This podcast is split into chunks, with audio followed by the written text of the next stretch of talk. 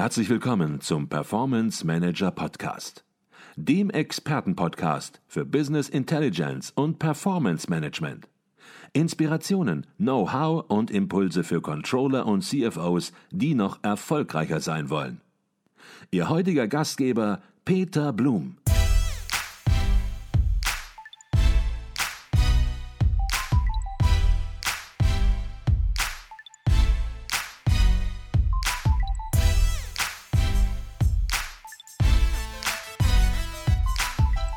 Treffen ja in Unternehmen unterschiedliche Generationen zusammen und Sie sind ja auch in der Konfliktlösung, sind Sie ja auch tätig. Wenn man nun die unterschiedlichen Generationen sich anguckt, dann spricht man häufig von der Generation X, von der Generation Y oder Y in Deutsch oder der Generation Z. Und die Generation X, sozusagen die älteste Generation, zwischen 65 und 83 geboren, ähm, ungefähr zumindest, hat ihre Kindheit ja definitiv ohne Computer erlebt und war mehr Zeuge äh, einer Entwicklung von der analogen in die digitale Welt, in die digitale Technologie. Die Generation Y, geboren zwischen 84 und 96, die hat natürlich während des Aufwachsens schon gemerkt oder gespürt, dass dann nie dagewesener Zugang zur Technologie vorhanden ist und ganz anders die jüngste Generation Z, die heute ja an der Schwelle zum Arbeitsleben steht oder auch schon drin ist am Anfang. Man bezeichnet die ja als Digital Natives und manche behaupten sogar, dass die in einer nicht digitalen Welt ziemlich hilflos sind. Lange Einführung zum Thema Konflikte, die im Unternehmen entstehen können. Jetzt treffen alle drei Generationen nun im Berufsumfeld zusammen. Ja, zu welchen Konflikten führt das? Beobachten Sie da Konflikte, die es zu lösen gilt? Sicher ist das so, dass diese jungen, ganz jungen Leute sind ja sehr, sehr gut in der Lage zu präsentieren, sich, sich selbst zu präsentieren, aber eben auch äh, Themen zu präsentieren und Überzeugungen darzulegen, das, ähm, das bringen die hochgradig aus ihren Ausbildungen schon mit. Mhm. Ähm, das, was der Verdacht aber immer wieder ist, wenn es dann darum geht, mal in die Detailtiefe einzusteigen und vor allen Dingen, wenn das dann so reine Fleißarbeiten werden, mhm. die manchmal dann eben auch so notwendig sind, dann wird das schon enger. Und ähm, bei den anderen ist es eben so, dass ähm, die so aus ihrer Berufserfahrung inzwischen und ihrer Bereitschaft, sich eben auch mit den Tiefen der Themen auseinanderzusetzen, da dann eben so eine geringere Akzeptanz von diesen äh, gegenüber den Jüngeren vorhanden ist. Mhm. Und bei den Jüngeren ebenso dieses, äh, das muss man alles technisch lösen. Und das geht ja auch alles digital. Und wenn ich dann händisch oder äh, tatsächlich ähm, eine Excel-Liste mit 10.000 Daten durchklicken soll, um irgendwas rauszufiltern oder äh, zu gucken, ob die Daten auch tatsächlich konsistent sind, dann wird das schon schwieriger. Mhm. Und da gibt es sicherlich eine unterschiedliche Haltung, die dann eben auch zu, zu mangelnder gegenseitiger Akzeptanz führt. Mhm. Aber letztlich sind Konflikte am Arbeitsplatz und in den zwischen, also im, im Arbeitsleben, sind vor allem persönlich geprägt. Okay, das heißt also vor allen Dingen menschliche Beziehungen, die nicht funktionieren, was nichts mit den Generationen quasi zu tun hat und dem Hintergrund der Generation. Das kann passieren, aber im Wesentlichen sind es dann zwischenmenschliche eins zu eins Probleme, die Ihnen dann auch im Unternehmen begegnen und die auch innerhalb der Generation auftreten können. Okay. Also ich habe ja erst über die Förderer gesprochen. Es gibt äh, parallel noch einen anderen Aspekt, der von ganz, ganz großer Bedeutung ist und äh, für den wir lange gebraucht haben, um den ganz deutlich zu erspüren und mhm. äh, zu erfahren. Das ist, dass viele Führungskräfte die Menschen nicht sehen. man sagt, dass jeder zweite, jede zweite Führungskraft, also 50 Prozent aller Führungskräfte, die Menschen gar nicht sehen. Und äh, wenn ich den Menschen nicht sehe, kann ich auch kein Förderer sein für irgendjemanden, sondern dann bin ich mit meiner Karriere beschäftigt. Und mhm. diese Karriere, äh, da möchte ich auch nochmal einen anderen Aspekt mit einbringen, äh, was die Führung anbetrifft, verändert sich im Moment ja sehr, sehr stark, dass die Führungskraft der Zukunft viel mehr ein Moderator sein muss. Äh, weil die Themen, die bearbeitet werden, sind in aller Regel, werden sie immer komplizierter und in der Gesamtheit der Kompliziertheiten werden sie dann komplex. Und wie kann man das wieder auflösen? Das kann man nicht mehr nach klassischem Muster auflösen mit Führungskräften und Mitarbeitern, sondern ähm, das ist ja das, wie die IT-Unternehmen jetzt wirklich mächtig äh, zuwachsen und groß geworden sind, weil sie mit Scrum eine Methode ähm, zur Hand haben, ähm, wo dieses Moderieren und dieses interaktive Austauschen jeden Tag, was hast du gelernt, an welche Grenzen bist du gestoßen, das ist ja eine völlig neue Art der Kommunikation, die übrigens nur möglich ist, weil das Ausbildungsniveau, das ist wiederum die andere Seite, das Ausbildungsniveau der Beteiligten ziemlich hoch ist. Mhm. Dadurch gelingt das. Mhm. Sie sagten, dass der Mensch nicht gesehen wird. Jetzt stößt man bei der Charakterisierung gerade der jüngsten Generation Z ja oft auf die Behauptung, dass diese Generation im Vergleich zu vorherigen Generation Y gar nicht mehr so teamfähig sei und auf die Zusammenarbeit im Team auch nicht mehr richtig vorbereitet sei. Stattdessen sind das, ja, manchmal wird so ein bisschen despektierlich gesagt, verwöhnte Individualisten, die, und das hatten Sie aber auch gerade schon angedeutet, Frau Kohls, ja, manchmal auch ein bisschen illoyal gegenüber anderen oder dem eigenen Unternehmen sind, schneller bereit sind, auch das Unternehmen zu wechseln und nicht mehr über Jahre stabil an einer Stelle bleiben mögen. Ist das auch ein Thema, was Sie in Ihrer täglichen Coaching-Praxis beobachten? Teilweise ja, durchaus.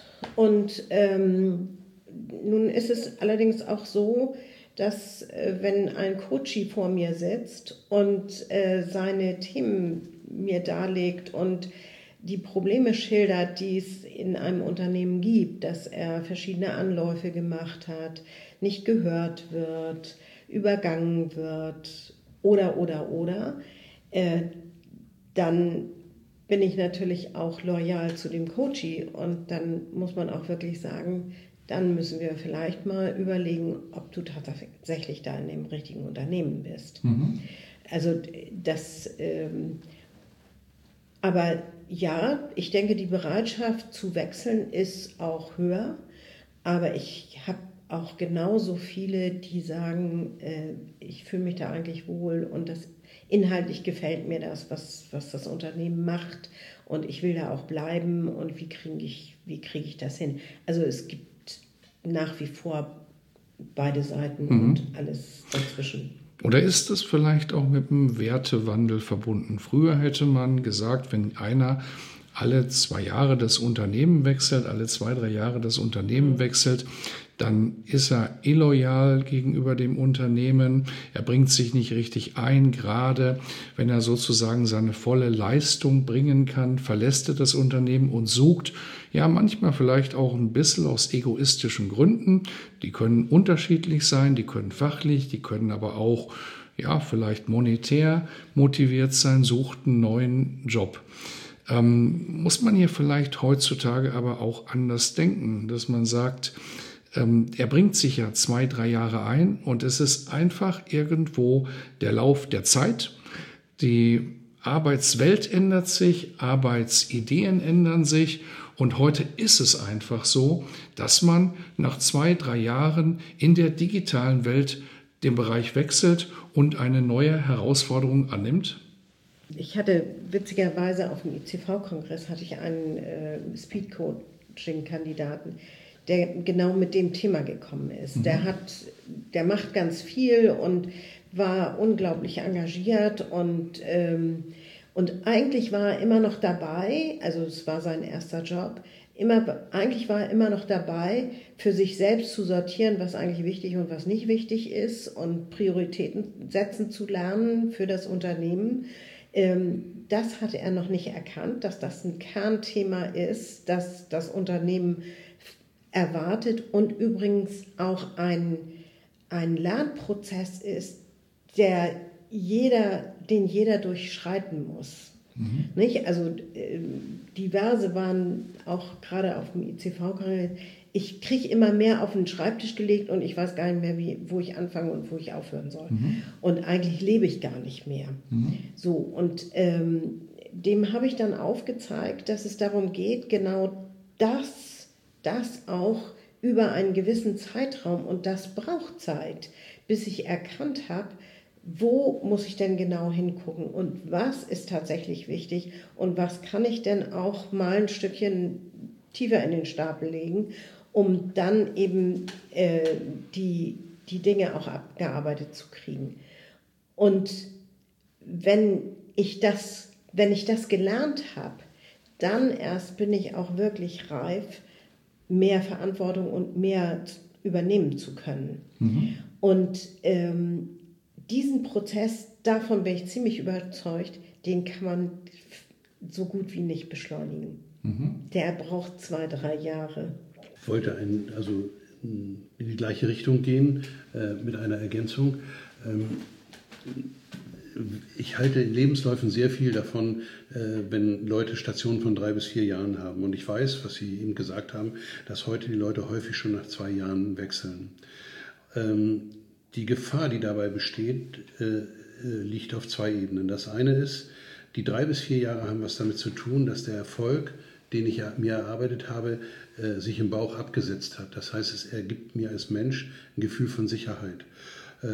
Das ist für Menschen unglaublich wichtig. Und das Zweite ist, wenn ich nur zwei Jahre in einem Unternehmen bin, mich sozusagen nur mit Sachaufgaben beschäftigt habe, ähm, dann, ähm, dann wird ihm was fehlen in seiner persönlichen Entwicklung. Das ist also praktisch äh, eine, ein zusammenhängender Aspekt.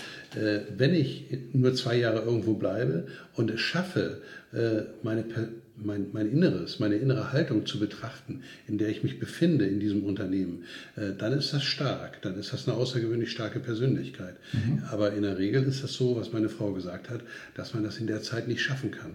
Und das ist das Risiko, das die jungen Leute eingehen, weil dafür kann es eines Tages Quittungen geben. Wenn ich meine persönliche Entwicklung mit meiner arbeitstechnischen, sachlichen Entwicklung dessen, was ich tue und leisten kann, ähm, nicht parallel schalte. Mhm. Gehen wir es nochmal, das gleiche Thema nochmal anders an. Sie haben gesagt, man muss sich wohlfühlen im Unternehmen und das ist sicherlich die Grundvoraussetzung, dass man gerne in einem Unternehmen ist. Sicherlich, man muss jeden Tag gerne zur Arbeit gehen, man muss gerne seinen Job machen und im Idealfall darin auch seine Erfüllung finden. Und dazu gehört es natürlich auch, dass das Umfeld, das direkte Team in einem Unternehmen einfach passt und man sich in diesem Team wohlfühlt und sich gut weiterentwickeln kann. Wenn man das nun ganz pragmatisch mal auf ein mittelständisches Unternehmen bezieht und dort beispielsweise eine Führungskraft anspricht, die nun unseren Podcast hört und sich fragt, ja, wie mache ich denn das? Ich habe das Gefühl, ich habe ja schon ein ganz gutes Team, aber was kann ich denn jetzt noch ganz konkret besser machen? Wie kann ich mein Team noch besser aufstellen? Ja, um möglicherweise auch dahin zu kommen, dass die Teammitglieder sich noch länger wohlfühlen und ich dadurch auch einen Beitrag aktiv leiste, das Team länger so zu halten. Was würden Sie da empfehlen? Denn Teamentwicklung ist ja auch genau Ihr Thema, das Sie in Unternehmen moderieren und den Prozess begleiten. Wir sind ja sehr dicht an dieser Fragestellung mit der Motivation und wir haben eine unwahrscheinlich einfache Definition von Motivation. Äh, ich motiviere Mitarbeiter und damit auch Teammitglieder am meisten, wenn ich mich darum kümmere, als Führungskraft oder im Team, dass die Arbeit leichter wird äh, dass ich konkrete Punkte finde, ähm, die mich heute behindern, irgendwas voranzubringen. Und äh, Teams sind ja häufig in Projekten vertreten und alle Menschen, die in Projekten gearbeitet haben, die kennen die die informellen Schwierigkeiten, nicht die sachlichen Schwierigkeiten, sondern die informellen Schwierigkeiten, die Machtgelüste verschiedener äh, Abteilungen und äh, Positionen. Und äh, wenn ich mich jetzt darum kümmere, diese, diese Schwierigkeiten wegzuräumen, dann entwickle ich das Team natürlich auch mächtig, das spüren die auch sofort. Und dann geht es auch weiter. Mhm. Und dazu gehört eben auch die Sacharbeit. Das, denn, äh, die Teamentwicklung hat viel damit äh, zu tun. Man kann ganz viele Übungen machen, äh, das Team besser zusammenzubringen, aber es gehört natürlich auch dazu, dass sie sich fachlich gut verstehen. Das ist übrigens nach meinem Eindruck unter Technikern leichter möglich als unter Kaufleuten. Mhm. Jetzt haben Sie auf das Fachliche fokussiert. Wie bringt man jetzt das Menschliche ins Team rein, was ja auch sicherlich sehr wichtig ist? Also die höchste Qualität eines, einer Führungskraft ist, dass die Führungskraft zuhören kann. Mhm.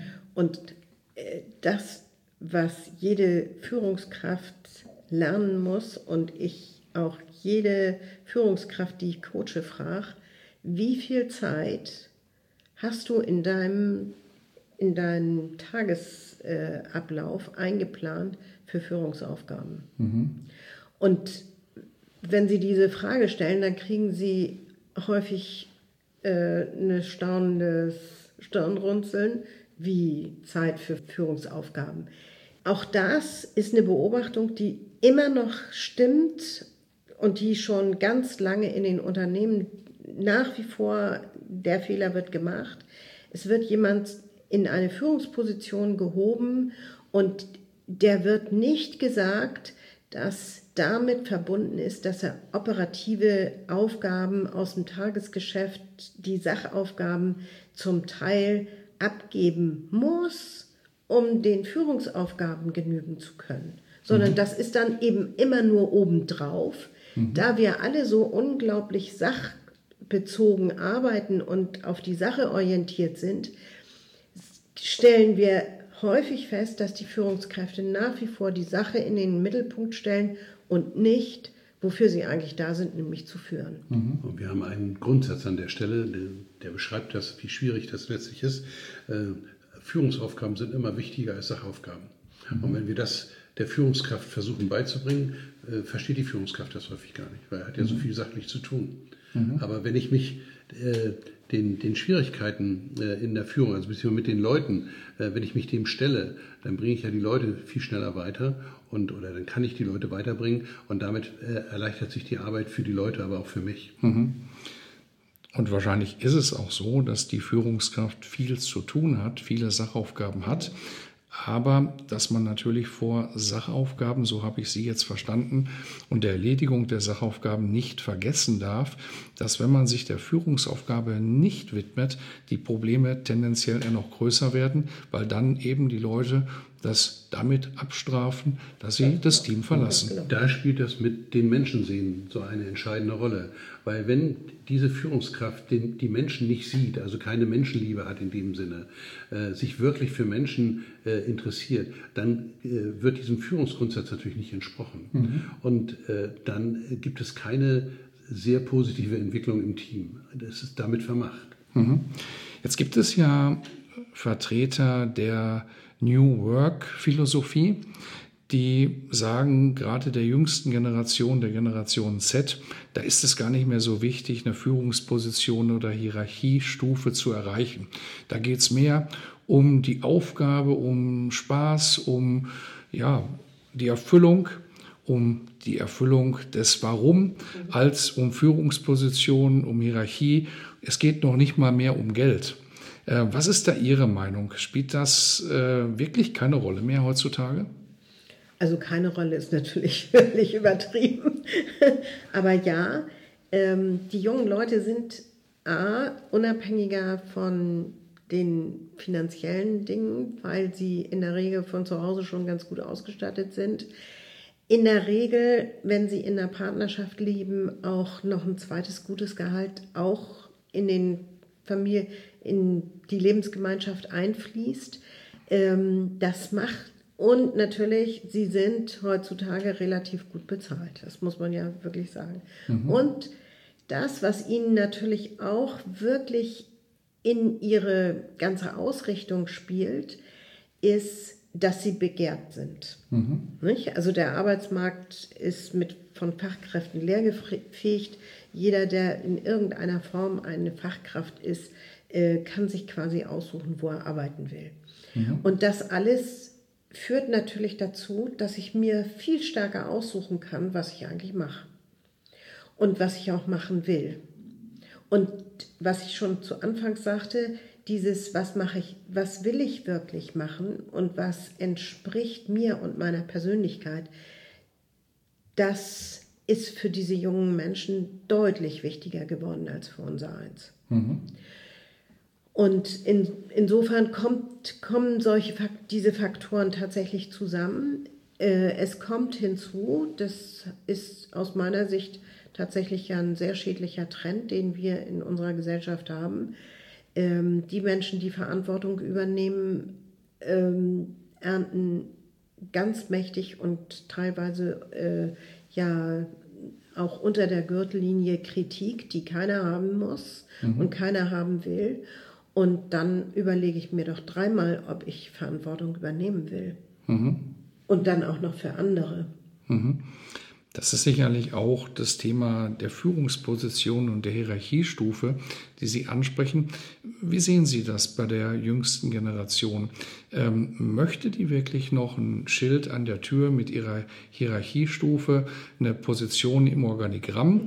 Oder ähm, geht es darum, in agilen Teams zu arbeiten. Und, und das ist natürlich dann auch die Konsequenz in der Frage, wie verhält es sich dann mit der echten Verantwortung am Ende, wenn nicht mehr klar ist, wer hat möglicherweise die Verantwortung?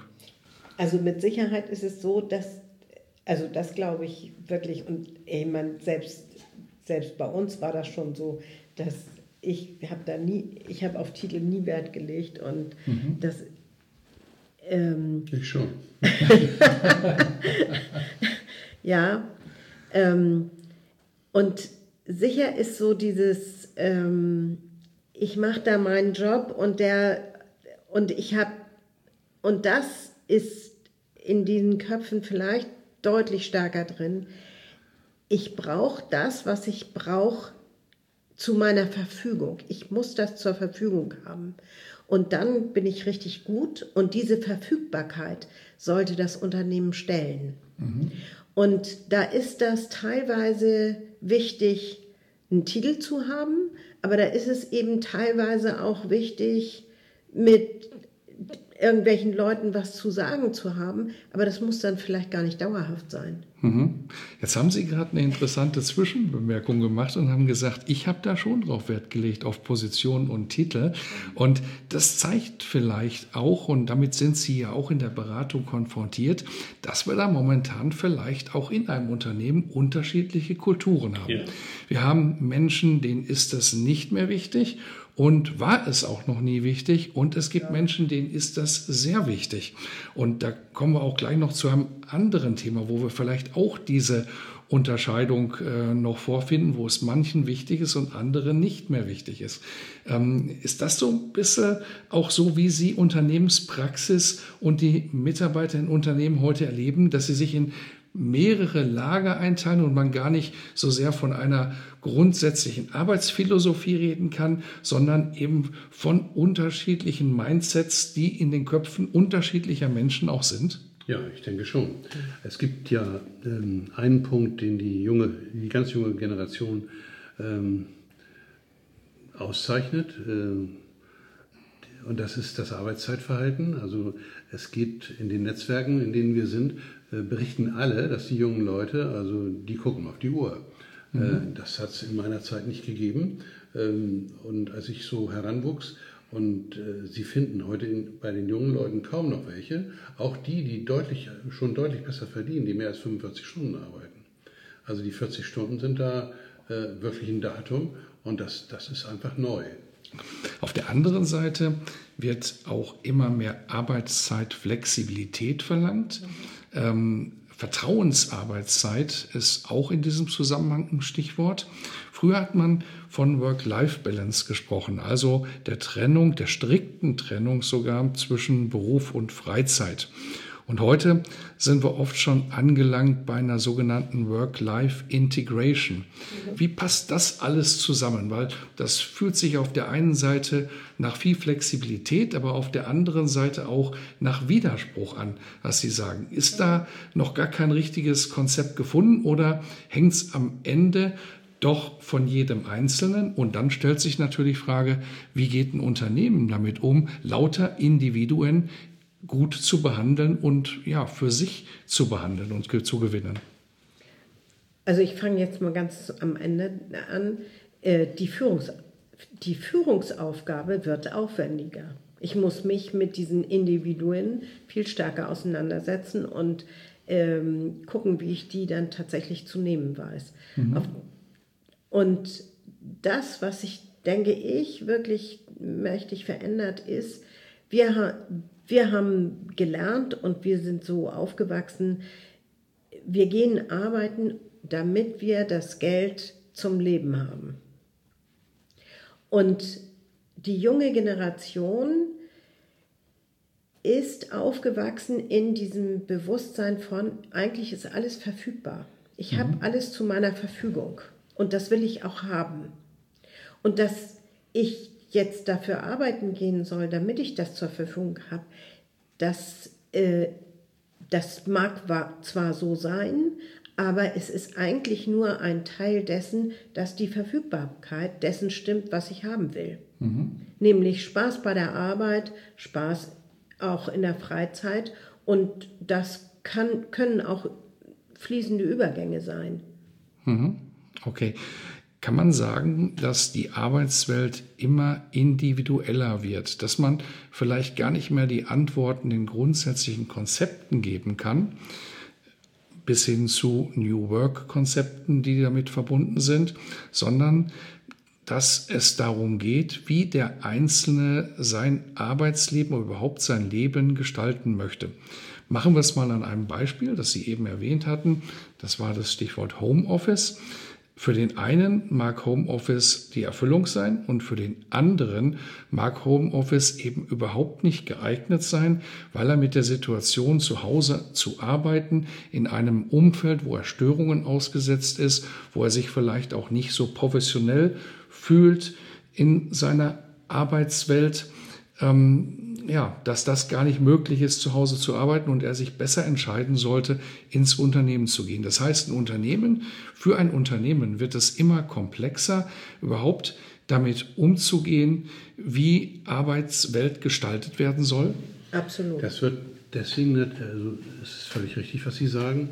Das hat damit zu tun, dass ja die wiederkehrenden Aufgaben heute schon maßgeblich automatisiert sind und über die KI noch wesentlich stärker äh, automatisiert werden. Das, das führt ja schon von der Sache her, von, der, von den Anforderungen äh, dazu, dass die Aufgaben, die, die zu lösen sind, viel individueller sind und damit natürlich die Leistungsfähigkeit eines Unternehmens gesteigert werden kann, wenn ich diese wiederkehrenden Aufgaben äh, hochgradig automatisiere.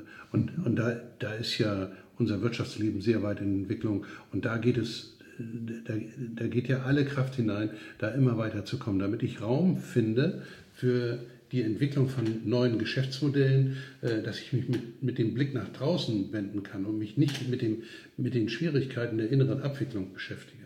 Da, und, und das ist also, und da ist es, das ist natürlich sehr angenehm für die junge Generation, dass sie diese Mühen, die es da gegeben hat in den letzten 50 Jahren, um da mal hinzukommen, ähm, äh, dass sie die gar nicht mitgemacht haben, sondern heute in dieser, in dieser Welt sind das ja viele Automatiken funktionieren.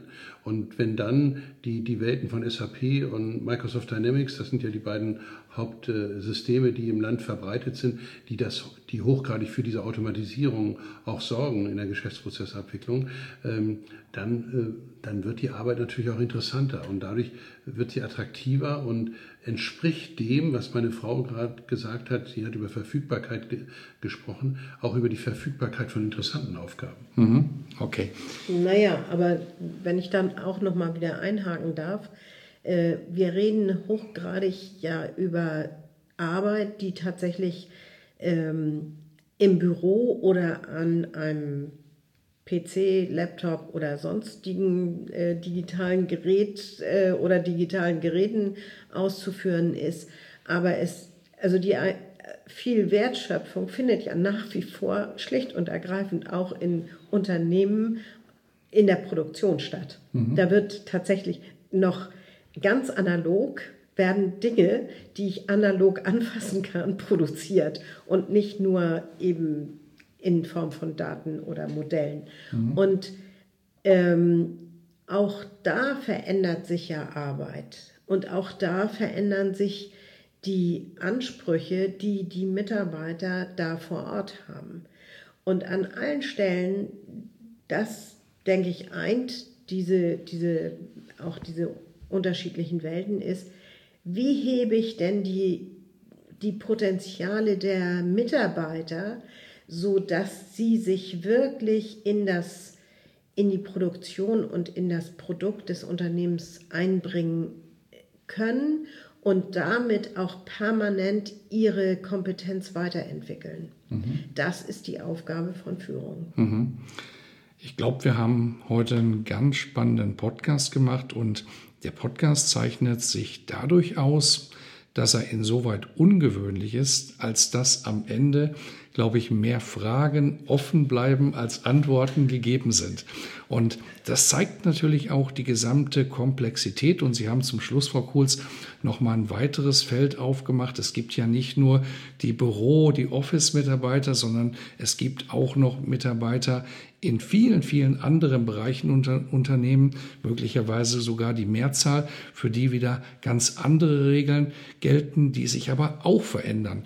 In einer Produktion kann ich nicht darüber nachdenken, die Arbeitszeit ja, nach Freidünken zu gestalten, ob jemand da ist oder nicht. Aber trotzdem muss ich über Arbeitszeitflexibilisierung nachdenken.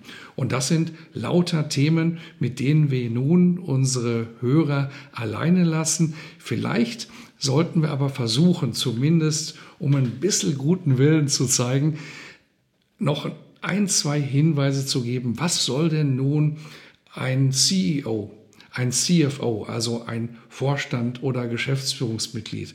Wohin soll dieses Mitglied denn nur gucken und was soll es machen, damit es sich auf die Arbeitswelt der Zukunft etwas einstellen kann? Also ich habe ja, eigentlich habe ich schon genau das ges äh, gesagt am Ende meines letzten Beitrags, dass ähm, aus meiner Sicht die wichtigste Aufgabe von allen, die Unternehmen führen, darin besteht, eben tatsächlich zu schauen, wie die Potenziale, die ich im Unternehmen habe, tatsächlich ähm, bestmöglich für das Unternehmen auch zu heben sind. Mhm. Und Potenziale bei Mitarbeitern zu heben, ist ein, eine besondere Herausforderung für die es eben auch tatsächlich inzwischen auch viele neue Werkzeuge gibt. Und ähm, derer sollte ich mich dann auch mal bedienen. Mhm. Okay. Möchten Sie noch was also, ergänzen, Herr Kurz? Das möchte ich eigentlich nicht ergänzen, weil das ist wirklich das zentrale Thema. Ähm, also ich komme dann wieder mit dem Menschen. Der CEO, wenn er in der Lage ist, die Menschen zu sehen, wird er sich um die Potenziale der Leute kümmern. Das Problem der CEOs ist ja, dass sie auch wieder vor ganz großen Sachaufgaben stehen und deswegen genau sich diesen, dieser Ausrichtung nicht, äh, nicht ähm, äh, dieser, diese Ausrichtung sich selbst nicht geben. Also auch da hat sich ja wirklich unsere, also in unserer Wirtschaft ein unglaublicher Wandel ergeben. Wir haben eine Phase hinter, hinter uns gebracht, wo die Unternehmen ähm, über mehrere Restrukturierungen hunderte von Arbeitsplätzen, äh, hunderte von Arbeitnehmern freigesetzt haben und äh, wir ja über Jahre immer äh, wie das Kaninchen auf die Schlange, äh, vor der Schlange auf die Zahlen der Agentur für Arbeit geguckt haben, wie nun die Arbeitslosigkeit aussieht. Mit diesem Wandel hat sich das eben verändert. Und damit muss eben auch tatsächlich in allen Unternehmen, auch in den größten, muss sich auch die Haltung zu den Mitarbeitern verändern. Mhm. Sonst wird es nicht gehen. Okay. Frau Kuhls, Herr Kuhls, bedanke mich für diesen spannenden und ja, sehr reflektierten Podcast. Herzlichen Dank. Mit großem Vergnügen.